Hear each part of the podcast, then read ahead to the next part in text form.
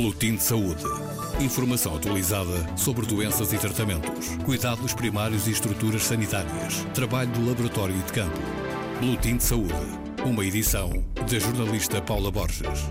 Passaram 30 dias e os bigodes de várias dezenas de urologistas em Portugal e de largas centenas noutros países foram crescendo. Estão hoje mais ou menos farfalhudos. E porquê? Porque todos eles aderiram ao Movember, mistura de mustache e November, bigode e novembro em inglês, um movimento que pretende sensibilizar para a saúde do homem. Fortunato Barros, guineense e português, é urologista. Achou piada e também também mudou de aparência para realçar a necessidade de mais e melhor prevenção e de uma aposta nesta área em países como a sua Guiné-Bissau, onde não há recursos humanos nem materiais para diagnosticar e tratar de forma eficaz estas doenças do homem. Mas, afinal, Dr. Fortunato Barros, quais são elas ao certo? A nível da urologia, portanto, falando de saúde do homem, a tendência é falar quase que obrigatoriamente de, dos problemas das doenças prostáticas, nomeadamente o câncer da próstata. Mas uh, esse, esse movimento não se restringe só à patologia prostática, ao câncer da próstata, mas também problemas de disfunção sexual masculina, problemas do, do câncer do testículo, cancros do pênis, portanto, de uma maneira geral, é dos, dos genitais tenros e envolvendo a parte da função sexual. Mas a tendência é falar da próstata, onde realmente é mais, é mais divulgada é no âmbito da, da sensibilização para a prevenção do câncer da próstata. Eh, são uh, doenças muito prevalentes, uh, claro que há diversas realidades no mundo. Vamos primeiro para a realidade ocidental, digamos assim. Uh, afeta muitos homens e homens de que faixas etárias? Com certeza é uma doença bastante prevalente, só para ter uma ideia, é a segunda causa de morte por cancro no homem. É muito frequente e é um, é um cancro mais prevalente nos países industrializados, os países desenvolvidos, estamos a falar da Europa, dos Estados Unidos, é, tem, a faixa etária mais afetada é a faixa dos 60, mas, mas atendendo à nova, aos marcadores tumorais que temos hoje para o diagnóstico precoce do cancro da próstata, estamos a ter situações cada vez mais, mais cedo na faixa etária dos 50 e 60. Mas outra particularidade é nos doentes de, de risco, os chamados doentes de risco, onde está incluída a raça negra. Nos doentes de risco, a, a, a idade onde pode acontecer, mas é, é, abaixo dos 50 anos, estamos a falar de 40, 45 anos, principalmente a raça negra, ou quando há história familiar de parentes de primeira geração, eh, esta incidência sobe de uma forma bastante, bastante acentuada. Portanto, podemos, eh, de forma resumida, pensar que qualquer homem a partir dos 40 anos tem é quase que obrigatório saber o estado da sua próstata, com uma simples análise que hoje em dia temos, que é o PSA, associada a um, a um toque retal a partir daí conseguimos de alguma forma já tentar fazer uma triagem, fazer uma detecção precoce do cancro da próstata. Doutor Fortunato exerce aqui em Portugal, mas tem uma forte ligação ao seu país natal, à Guiné-Bissau. Um, é claro que são realidades diferentes, mas para quem está a ouvir-nos em Portugal uh, e tem acesso uh, mais facilitado aos meios de diagnóstico, uh, qual, qual a idade que recomendaria para um homem começar a estar mais atento a, esta, a estes problemas de saúde típicos do sexo masculino. Com certeza. Uh, uh, no, portanto, em Europa, nos, nos países mais industrializados, uh, este aspecto está regulamentado, digamos assim. Existem guidelines europeias, eu guio-me pelas guidelines, as recomendações europeias e mesmo americanas, sou português, americana de, de urologia e Associação Europeia de Urologia, aconselham homens a partir dos 50 anos fazer o ir ao urologista, fazer um, um simples toque retal e uma análise ao sangue que se chama antigênio específico da próstata, que é o PSA. E a partir daí, se os valores do PSA estiverem dentro do, dos valores, eh, daqueles valores aceitáveis, eh, as orientações europeias dizem que se o PSA estiver abaixo de 1, este homem, a probabilidade de vir ter um câncer é reduzido. Daí as consultas seguintes, desde que não haja sintomatologia, atenção, muitas das vezes as pessoas dizem, ai, não tenho queixas nenhumas, queixas urinárias. Mas pode ter um cancro sem queixas urinárias. E hoje em dia, cerca de 5, para não dizer 50% ou mais dos cancros são detectados pelo PSA em doentes sem queixas urinárias. Portanto, os 50 anos é o limite. Mas quando há uma história familiar eh, de um pai, o tio, o irmão, esta família de primeira geração, eh, aconselhamos aos 45 anos. E há outras guidelines internacionais que recomendam a partir dos 40. Portanto, entre os 40 e os 50, variando uh, das organizações, nós aconselhamos fazer o primeiro, o primeiro PSA. E, aproveito sendo africano, a raça africana é um grupo de risco.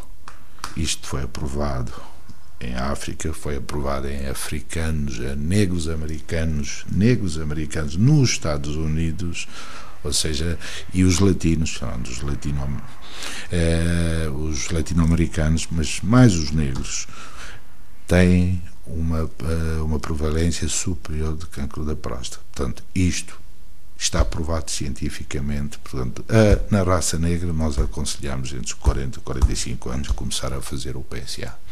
Eh, o Sr. Doutor também eh, já tem realizado missões em, em África, tem também acesso aos, aos dados. Um, já vamos a esses dados, vamos pedir-lhe uh, que nos lembre os dados que existem, as estimativas que existem. Um, mas, por exemplo, na Guiné-Bissau, um homem que suspeite uh, que, que está doente ou que meramente queira fazer a sua prevenção, é mais difícil, não é? Os meios de diagnóstico não estão tão disponíveis. Infelizmente, na Guiné-Bissau, e não só Guiné-Bissau, muitos dos nossos países africanos da, da, da região subsaariana, principalmente.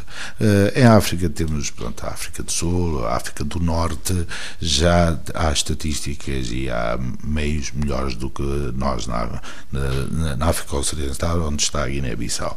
Uh, mas isto, a Guiné-Bissau, como nós sabemos, e quem não sabe, eu faço aqui testemunha, nós temos as, uma debilidade na área, na área de saúde é, subejamente conhecido por todos nós, e, e, e por, por, um lado, pelas carências que o próprio país tem, por outro, pela instabilidade governativa institucional que tem reinado nos últimos anos no nosso país.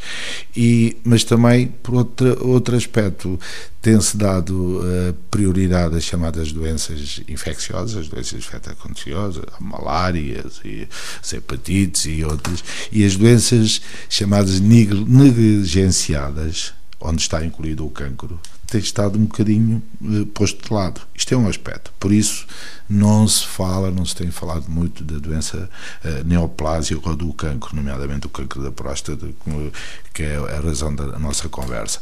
Uh, por, por outro lado, o país não tem meios de diagnóstico, porque isto envolve estruturas especializadas, envolve uma simples análise PSA que não existe, a pouca coisa que existe na Guiné, temos alguma dúvida da fidelidade.